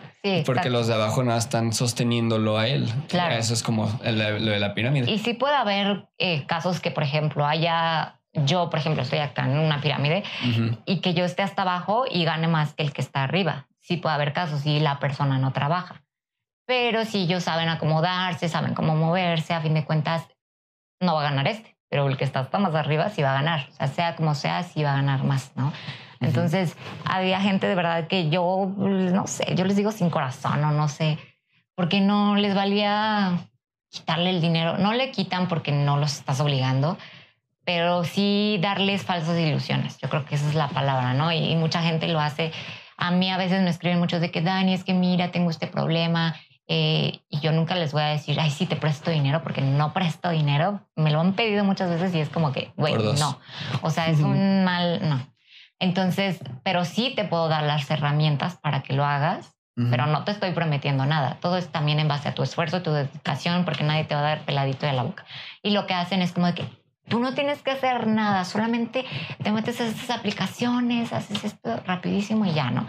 No. Y por ejemplo, ahorita hago lo que es apuestas deportivas, digo, por eso yo decidí salirme de eso para entrar a otro mundo en lo que yo también pueda ayudar a la gente, pero no a no tanta inversión y no a costa de que estén conectados eh, todo el tiempo, quitarle su tiempo, mucho dinero, ¿no? O sea, ahorita únicamente, por ejemplo, mi novio es el tipster, que es la persona que analiza el mercado de los deportes, y yo pues obviamente le ayudo a, a promocionar. Obviamente yo también apuesto. ¿no? O sea, yo también hago las apuestas y que a mí me daba miedo.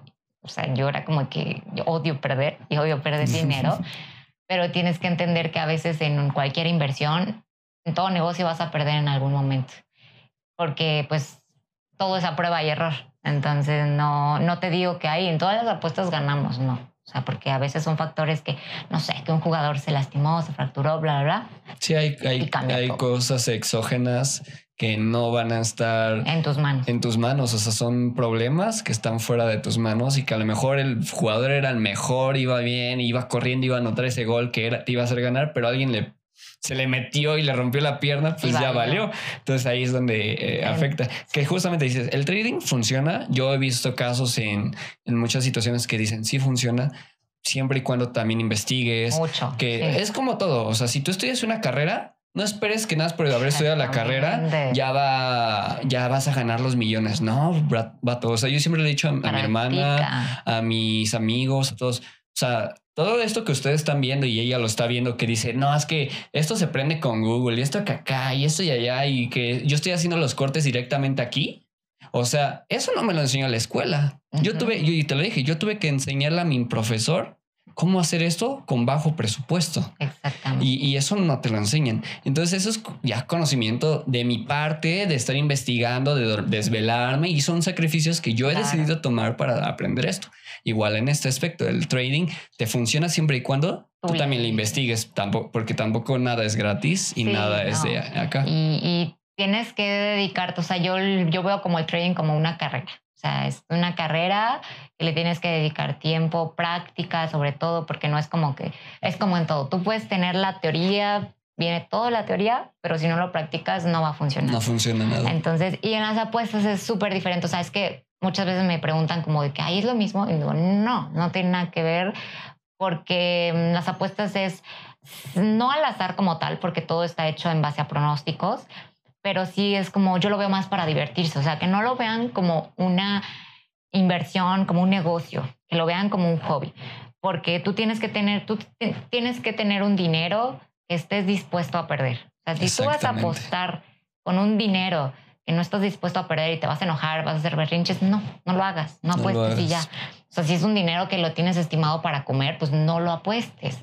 Entonces tiene que ser un dinero que tú, digamos, lo des por perdido y que se multiplica bien, si se pierde bien, pero que tú no le vayas a echar la culpa a la persona que te está guiando, porque obviamente, digo, también hay muchos, mucha gente que es gandalla y que quiere hacer negocio con eso, pero yo por eso decidí hacerlo sola, digo, con mi novio, pero para que no haya una empresa de por medio, porque yo soy una persona súper transparente y que les digo, me gusta que la gente crezca en todos los aspectos de su vida y que sé lo que es no tener dinero ni 200 pesos literal.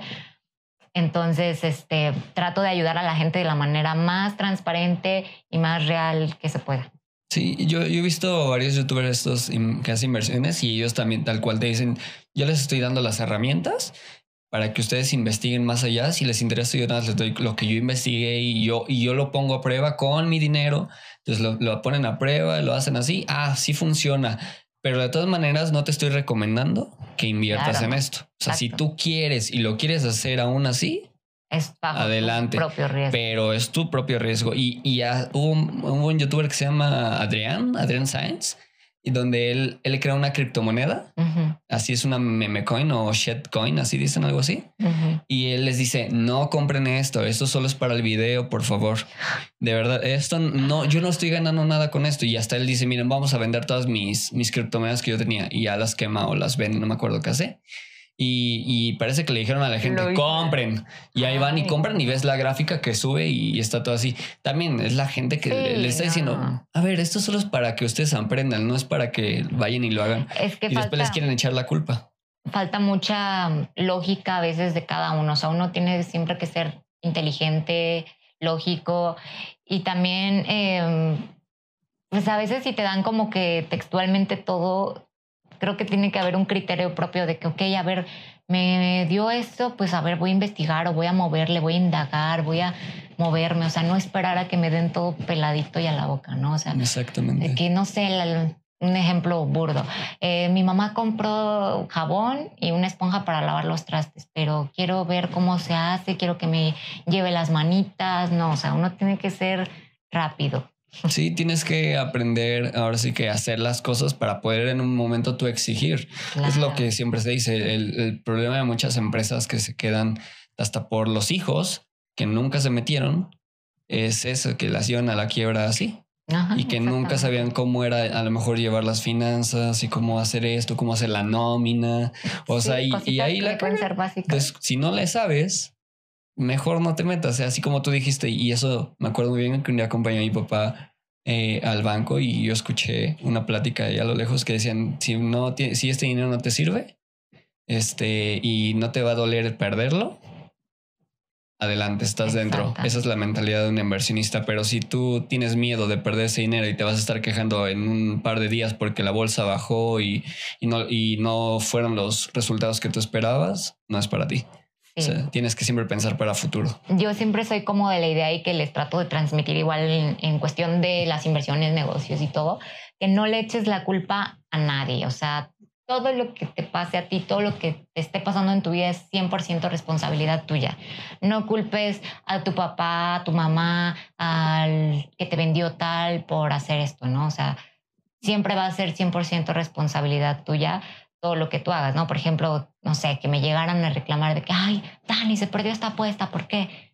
Es como que yo nunca te estoy asegurando que, que, está pasando, que, que, va a ganar, ¿no? O sea, todo es al, no al azar, pero es un, con base a pronósticos y nunca te voy a asegurar nada. Por ejemplo, igual en, en la cuestión de nutrición. Dani, ¿y me aseguras que voy a perder 12 kilos en un mes? Digo, es un número muy grande, pero no. O sea, yo no te voy a asegurar nada porque eso depende de ti. Yo te voy a dar tus herramientas y tú decides si las usas. Entonces, todo depende de cada quien en cómo las use. No sé, puede que tu papá te esté pagando la universidad, toda la universidad la acabaste, pero tú la acabaste copiando, eh, que te pagaran por hacer exámenes, digo, que pagaras por hacer exámenes y eso no quiere decir que estés haciendo las cosas al 100%, no quiere decir que ya seas un buen doctor, una buena nutrióloga, todo. Como sea, todo depende de ti, de cómo te muevas, de todo lo que hagas y de sepas cómo utilizar todo lo que te den, todas las herramientas que te den. Totalmente, y, y eso, y hay casos muy extra, así de que puede ser que sea el vato que nunca le echó ganas a la escuela, pero le fue bien en la vida, pero también hay que conocer el contexto de por qué. A lo mejor el vato no era muy bueno, ajá, no era muy bueno en español, pero en matemáticas era un cabrón y, geografía también era muy bueno. Entonces, ¿qué se hizo? Pues el geógrafo, astrónomo, no sé, algo así. Entonces, Como eso. Yo. Como yo, o sea, digo, a, mí no me va bien, digo, no me va mal en la escuela, o sea, no soy una persona que saque seis o siete pero yo nunca he sido de promedio de excelencia y mis hermanos sí. Y a mí te digo, antes me daba así como que, ay, porque yo sí, yo no. Pero yo decía, pues es que no le dedico el tiempo porque no me gusta. No me gusta, o sea, digo, no voy a hacer algo que no me gusta mm, por simplemente complacer a alguien. Digo, también entra la parte de disciplina de cumplir con tus deberes y todo, y tampoco ser una conformista ni nada, pero pues siempre tienes, tenemos que explotar nuestras cualidades. Yo creo que esa es la palabra. Tienes que explotar tus cualidades. Tal vez de una persona no le iba bien en la escuela para nada, pero es súper bueno, tiene buena labia, digámoslo, para vender. O sea, es súper buen vendedor, ¿no? O es súper bueno para jugar fútbol, ¿no? Pero es súper burro en la escuela, ¿no? Sí. Siento que tenemos que explotar nuestras cualidades.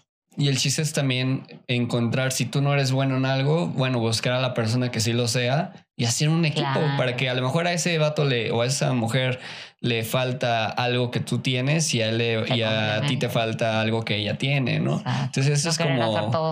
Exacto, es el, que abarca, el que abarca mucho, poco, hace. sí. Entonces el chiste siempre es como, o sea, tener como ese tipo de amistades y aunque a lo mejor no sean amistades fuertes, pero sabes que puedes contar con esa persona para eso.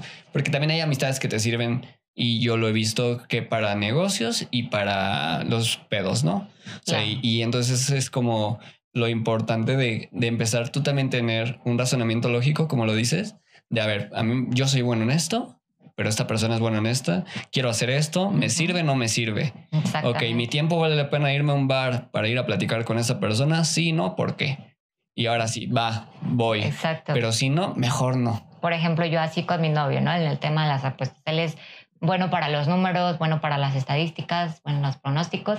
Él es la cabeza de, digamos, del análisis y yo soy la, la de la publicidad, ¿no? Por así mm. decirlo. O sea, él no lo va a dejar de lado, pero si yo no soy buena en las matemáticas, en los números, ok, lo tengo ahí, ¿no? Y digamos que no fuera mí, no fuera otra persona, pero lo voy a tener ahí, o sea, no hacer todo sola. Yo, por ejemplo, igual en la cuestión de nutrición, yo era como de que no, yo voy a hacer todo sola, yo voy a grabar mis videos, yo voy a hacer todo, pero a veces te das cuenta que no puedes abarcar todo y que, ok, se te va a facilitar más si inviertes un poco, claro que te va a costar, eh, digo, en tiempo y en dinero, pero tu calidad va a ser mejor, tu atención va a ser mejor. Entonces, por ejemplo, si yo te digo, a ver, ayúdame a grabar este, unas rutinas para mis pacientes y todo, que yo las deje, no sé, guardadas en una aplicación, lo que sea, y ya eso les va a, me va a quitar a mi tiempo en un futuro, que en el momento tal vez, ok, vamos a estar, no sé, una semana súper cansados, así, todo lo que sea, pero a futuro me va a quitar tiempo.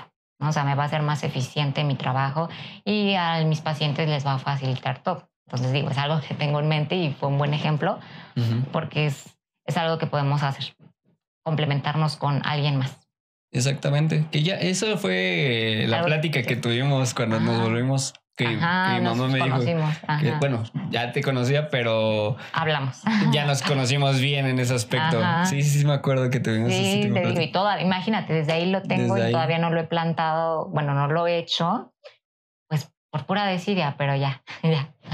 Ya quedó grabado, ¿eh? Ya quedó grabado. Ya quedó grabado aquí que Daniela ya dijo que ya se va a poner las pilas. Sí, no, o sea, más material, porque pues siento que se puede facilitar. Es como te digo, te quitas más trabajo, ¿no? Por ejemplo, yo a veces, yo soy de 24/7 para mis pacientes, o sea, yo les contesto, o, o de lo de las apuestas, o sea, me gusta darles la atención, ¿no?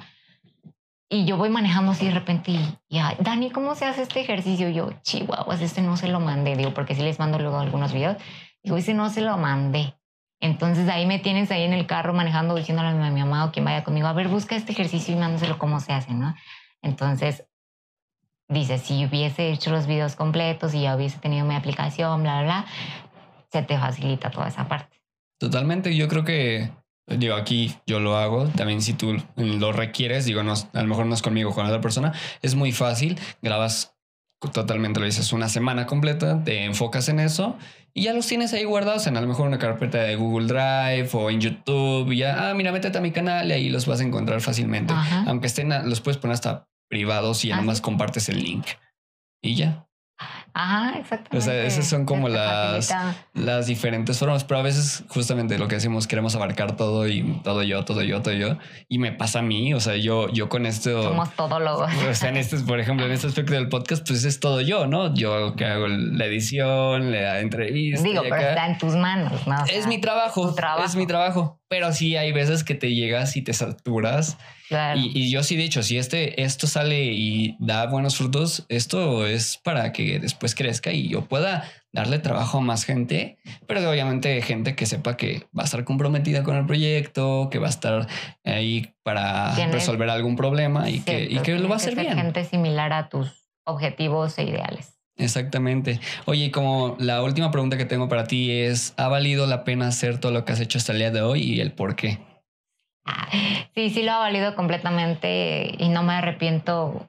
Yo creo que es algo que todos decimos de que no nos arrepentimos de nada. Tal vez lo llegas a pensar en algún momento así de que, ay, ¿cómo me arrepiento de haberle dicho eso? Pero yo creo que si no hubiésemos hecho que eso que hicimos en algún momento, no estuviésemos en donde estamos. Entonces todo siempre es por algo. Yo digo, yo confío mucho en Dios, yo soy creyente de Dios y yo sé que Dios siempre tiene los planes para nosotros, pero no se lo vamos a dejar todo a Dios, ¿no? De que, ay, voy a esperar a que Dios me deposite un millón en mi cuenta, y es como de, vato, tampoco tengo el millón, te voy a decir, ¿no? O sea, es como de que, ok, sí, Dios te guía, Dios te da la fe, Dios te da la fuerza, pero pues tú también actúas, o sea, tú también haces las cosas. Entonces todo ha valido completamente la pena, tanto el sufrimiento que eso es algo que yo trato. Trato de encaminar a la gente a que pueda acortar ese camino que tal vez yo ya pasé. Porque ya sé lo que se siente, ya sé lo que es hacer tal, tal, ya sé lo que es sufrir, ya sé lo que es estar en el suelo, bla, bla, bla. Entonces trato de ayudar a gente para que se evite ese camino, se evite ese sufrimiento. Sí, que no cometan los mismos errores y que lleven a los mismos resultados. Si tú tienes la posibilidad de ayudar a alguien para que, no lo pase, nadie, dicen, nadie experimenta en cabeza ajena y a veces tiene uno que tocar fondo, sufrir sus propias cosas para, para hacerlo, para sentir lo que se siente, pero si puedes ayudar y, creo que hasta el momento lo he hecho con las personas que me lo dicen claramente, o no sé, yo lo veo, pero sí, si puedes hacerlo, si está en tus manos ayudar, guiar, de algo, o sea, esa semillita que le sembraste a la persona lo va a hacer. Yo, por ejemplo, algo que me encanta, adopten perros. Ah, sí, es cierto, no tocamos el tema de, los, de los perros. tócalo, tócalo. Yo a mis sobrinos eh, siempre son como de que mira un perrito de la calle, acarícialo.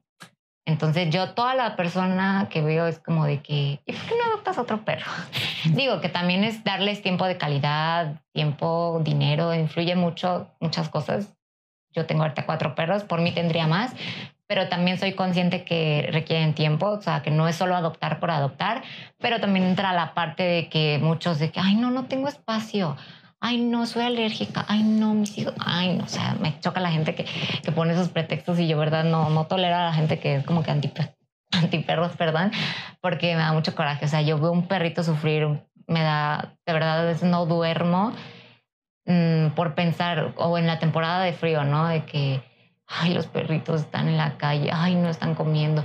O veo que una perrita está eh, corriendo porque perros lo están persiguiendo, que la quieren montar. Y digo, no, o sea, imagínate, todos los perros que van a salir a fruto de eso y que se repite cada seis meses, ¿no?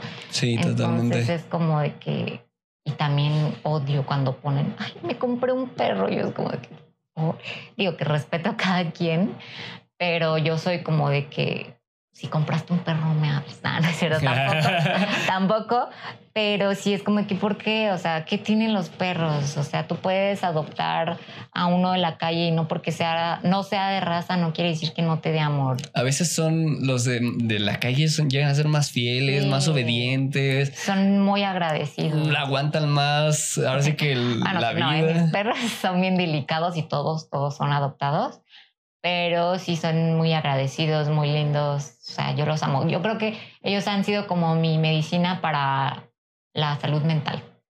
la vez que te volví a ver, estabas, llevas creo que dos, tres perros ahí jalándote. Sí, no. Y dije, wow, sí, puedo con Y ahorita mm, yo cuando los llevo al parque, o sea, no saben la sensación, porque yo sé que mis perros pues se aburren de estar en el patio y cuando yo los llevo al parque y se deshacen de felicidad, es como que me dan ganas de, de llorar, ver ahí que jueguen felices y todo. Entonces yo digo, ¿cómo hay tantos perros en la calle que duermen en frío, en el suelo y que no tienen para comer y todo? Y sí, es un tema que me pega mucho y que yo siempre les voy a decir que adopten que si está en tus manos darle de comer, darles una caricia, no seas indiferente, acarícialos, lávate las manos y ya no pasa nada, no se te van a pegar las pulgas si tiene pulgas.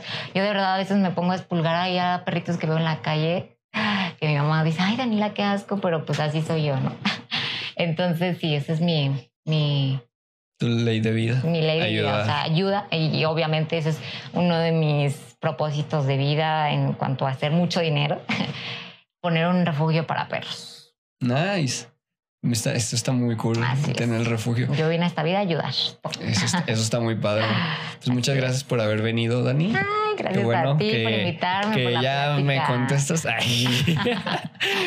y que ya vas a cambiar mucho eso de que ya lo grabaste. ¿eh? que tienes que mejorar todo, ya lo dijo. no, pues sí, te felicito a ti mucho por tu trabajo porque eres súper dedicado a lo que haces, digo, no te conozco así a fondo, pero se nota, se nota cuando una persona ama su trabajo, cuando ama lo que hace, porque hay personas que son infelices haciendo lo que hacen. Es que luego, por ejemplo, a mí me, me pasó apenas con mi mamá, que me marca y me dice, ¿no piensas buscarte un trabajo? Y yo, este es mi trabajo. No, este es mi trabajo, ya me pagué toda la maestría, ¿qué más quieres? ¿no? Y, a veces entra eso como la presión social, ¿no? Es que tu amiguito tal ya se compró esto. Es que pues sí, pero a lo mejor se compró eso, pero infeliz, ¿no? A costa de a, costa, de, su tiempo, a costa de no tener esa facilidad de viajar, de conocer, porque yo, como se lo dije, a ver, digo, no sé ahorita por lo que está pasando en el mundo, pero mi, mi regalo de graduación es irme de viaje a Indonesia a Bali. Yo, yo muero por ir allá. igual quiero viajar mucho. Y, y le digo, a ver, ok, me consigo un trabajo ahorita, que seguramente me lo dan. Y que te den dos vacaciones al año. Ah, me quiero ir dos semanas o un mes allá. Quiero hacerte todo, conocerlo a full. No puedo aceptar el trabajo ahorita y al siguiente día sí, acepto el trabajo, pero regreso tal día. Mm, pues no, le dije, mira, déjame hacer esto, déjame echarle ganas. Si no pega, pues ya busco otra cosa. Pero si pega, qué chingón, voy a vivir de lo que yo quiero. Porque si me han ofrecido trabajo como de, oye, te contrato de editor acá y luego, ¿cuánto me ofreces? No, pues tanto. Por eso te cobro nada más un video. no me conviene que me estés ahora sí que negreando, negreando y, y que me tengas ahí ocho horas diarias y no pueda trabajar de mi casa porque yo ya le invertí un buen de dinero a mi equipo y que me quieras dar un equipo más lento y va a ser como oh, frustrante. Sí, no, y, sobre todo también la parte de que puedas trabajar desde cualquier parte del mundo, ¿no? Yo en mis consultas obviamente hay presenciales, pero también las puedo hacer online, ¿no? O sea, está esa parte, eh, si hago negocios online, lo que haga. Yo no nací, digo, nunca digo nunca, porque no sabes las vueltas que da la vida, pero mi objetivo es nunca estar de godín, nunca estar a expensas de lo que alguien me diga, a seguir las reglas de lo que un jefe me diga, que me dé el tiempo para comer, que me diga en cuánto tiempo tengo que comer. Te doy una hora para comer. Nada. Es, lo que. Yo me doy mi tiempo. Es lo que pasaba en las escuelas de nada más puedes ir una vez al baño. Y dices, ¿tú qué sabes si ese niño tiene problemas? Tiene diabetes y está orinando. O, les está muriendo. A mí me pasó mucho. Yo a mí me traumaron mucho de niño una maestra porque en el kinder, pues a mí siempre ha sido del sueño muy pesado, ¿no? Y llega esto del día de la bandera y que tenemos que, pues ya sabes, saludar a la bandera. Y yo tenía mucho sueño, me estaba durmiendo y estaba bostez y bostez. Llega la maestra y me dice, vuelves a bostezar y te expulso. Entonces ya me ves a mí así. Qué horror. Entonces está feo que te que desde niño te hagan. Ah, ¿Sabes qué otra cosa me molestaba? era, tienes que traer el cabello corto. y es como, pues no pienso con el cabello, o sea, pienso con mi cabeza, mi cerebro. ¿Qué tiene que ver si traigo el cabello largo o no? Es que son las reglas. Yo también soy son, así. son reglas tontas. O sea, yo, yo siempre lo he dicho, si mi hijo quiere traer el cabello largo, pero me cumple con todo lo demás, va. Yo odio las reglas. O sea, obviamente tampoco tenemos que ser, pues, rebeldes ni así con nuestros papás sobre todo porque creo que nuestros papás son los que más tenemos que respetar y también hay autoridades, en todo hay autoridades, pero tampoco son cosas lógicas, ¿no? Por ejemplo, apenas que fui a la escuela, no me dejaron entrar porque no traía el uniforme, ¿no? O sea, no traía, traía pantalón de mezclilla y era pantalón negro, o sea, no me enojé tanto porque ya no me toman las cosas tan personal, pero sí fue como que, güey, nada, nada le costaba decir, ok, entra, pero ya mañana no faltes así, ¿no? Dijo, o sea, a fin de cuentas no vas a aprender con el uniforme, ¿no? O sea, son reglas, pero qué? Pero aparte es como, ok, ¿tú qué sabes si esa persona tiene el Güey, me cagué en el, camino. Mira, tengo una amiga que literal, yo me acuerdo muy bien y se llama Almar, hola Almar, que ella venía, uh, vivía en Cuauti, creo, creo que en Cuauti, no me acuerdo, y venía en el suburbano y se baja en, en Tlane y se cae. El pantalón blanco queda puerquísimo y se tuvo que regresar y cambiar porque no iban no sí, tal vez es el único que Ajá, y tal vez era el único. Y, y, pero también en este caso del pantalón, tú que sabes que a lo mejor y tú no tienes el dinero para comprarte un pantalón negro. No, y la verdad es que no, justamente me pasó que no pude salir porque me operaron la nariz y no fue como de que me fuera a hacer el shopping así, ¿sabes? Entonces fue como de que, ah, y sí, fue como que me tengo que ir a comprar un pantalón, porque no me dejaron entrar, o te digo, no sabes lo que pasó, no sé qué tal si estaba yo en mis días y lo manché y ya no podía, ¿no? y, era el único pantalón negro que yo tenía y, el, y me puso uno de mezclilla porque fue el primero que vi porque ya se me hacía tarde. Exactamente. O sea, son como ideologías. odio la regla, entonces yo no voy a vivir para que un güey me diga, una huella me diga, vas a comer en una hora y solo tienes una semana de vacaciones al año o dos porque no. Yo por eso decidí estudiar nutrición y que tal vez en un momento trabaje en un hospital porque quiero vivir la experiencia, eh, porque me hace falta obviamente para la práctica, para todo, pero no como tal para que de por vida me dedique a eso. Te encierras ahí. Sí. Creo, creo yo que hoy en día muchas empresas han metido esta idea de trabaja donde tú quieras, quieres venir, trabaja aquí, que es esto de las oficinas, este, nada más como que las rentan y son espacios donde tienen ah, este... hay esa modalidad. Ajá, que ya puedes estar, no sé, jugando billar y que no sé, te das, te duermes un ratito como lo que hace Google, que pues tienes mientras cumplas con tu trabajo, ¿no? O sea, no es necesario, digo, hay, como los médicos, es necesario estar ahí, pues, porque sí, ¿no? Es parte de, es lo práctico. Pero porque lo hiciste porque te gusta, ¿no? Tal vez a ti te gusta estar encerrado todo el día, ok, pero yo no. O sea, es la, personalidad de cada quien. yo quiero viajar y todo. Digo, también los médicos en un futuro ya pueden darse su tiempo porque pueden atender en la privada y listo, ya. Así como yo, por ejemplo, lo voy a hacer, ¿no? Que es solamente en la privada y listo.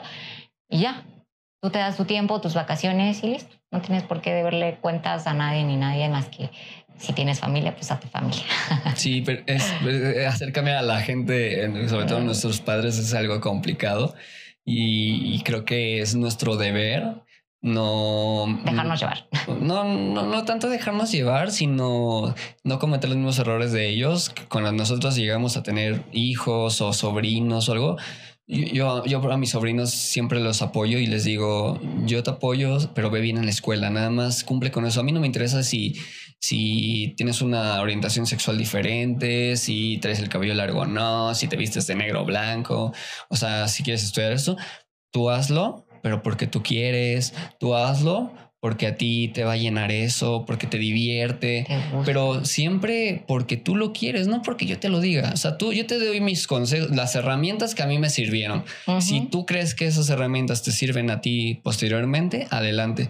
Yo con mi hermana hubo una temporada en la que ella siempre estaba frustrada de que nunca le iba bien porque siempre vivía a expensas de mí, ¿no? De lo que yo hacía, que mi reconocimiento tal, que ganó tal premio, que esto, que el promedio, ¿no? Y, ella se frustraba porque decía, porque yo no puedo hacer lo mismo que tú. Y yo le dije, porque ese es tu mayor error. Tú no puedes ser yo y no puedes hacer lo mismo que yo. No porque seas mujer, ni porque nada, ni porque seas mi hermana. Porque yo tengo unas habilidades, porque yo tengo unos conocimientos y porque yo simplemente me he dado el tiempo de investigar esto. Pero si tú me preguntas a mí de neurociencia y todo eso, ni de, pedo. Y mi, hermana se sabe los nombres de las, de las medicinas y se las aprende al pie de letra. Y yo, este, hace rato dijimos del orto, no sé qué, es de esa madre. y dice, yo no me sé. Y él, no te sé qué. Y ya te lo deletrea. Y es como muy padre. Ya te sabe eso y yo sé esto. Cuando se dio cuenta de que ella tenía que ser ella y no yo, le fue mejor. Exacto. Y eso es lo que creo que todos tienen que hacer. El punto de dejar de compararse con los demás. Totalmente. Saca tu potencial, tus cualidades, enfócate en ti y ahí explota lo que tú puedes hacer.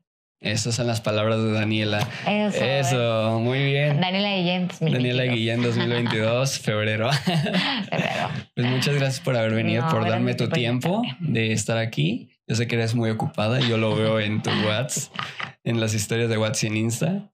Y pues nada, gracias por haber estado. Espero que te haya gustado y pues a seguirle dando. platicar y pues a ver quién nos escuchan esto. Espero que les hayamos aportado algo de nuestras experiencias.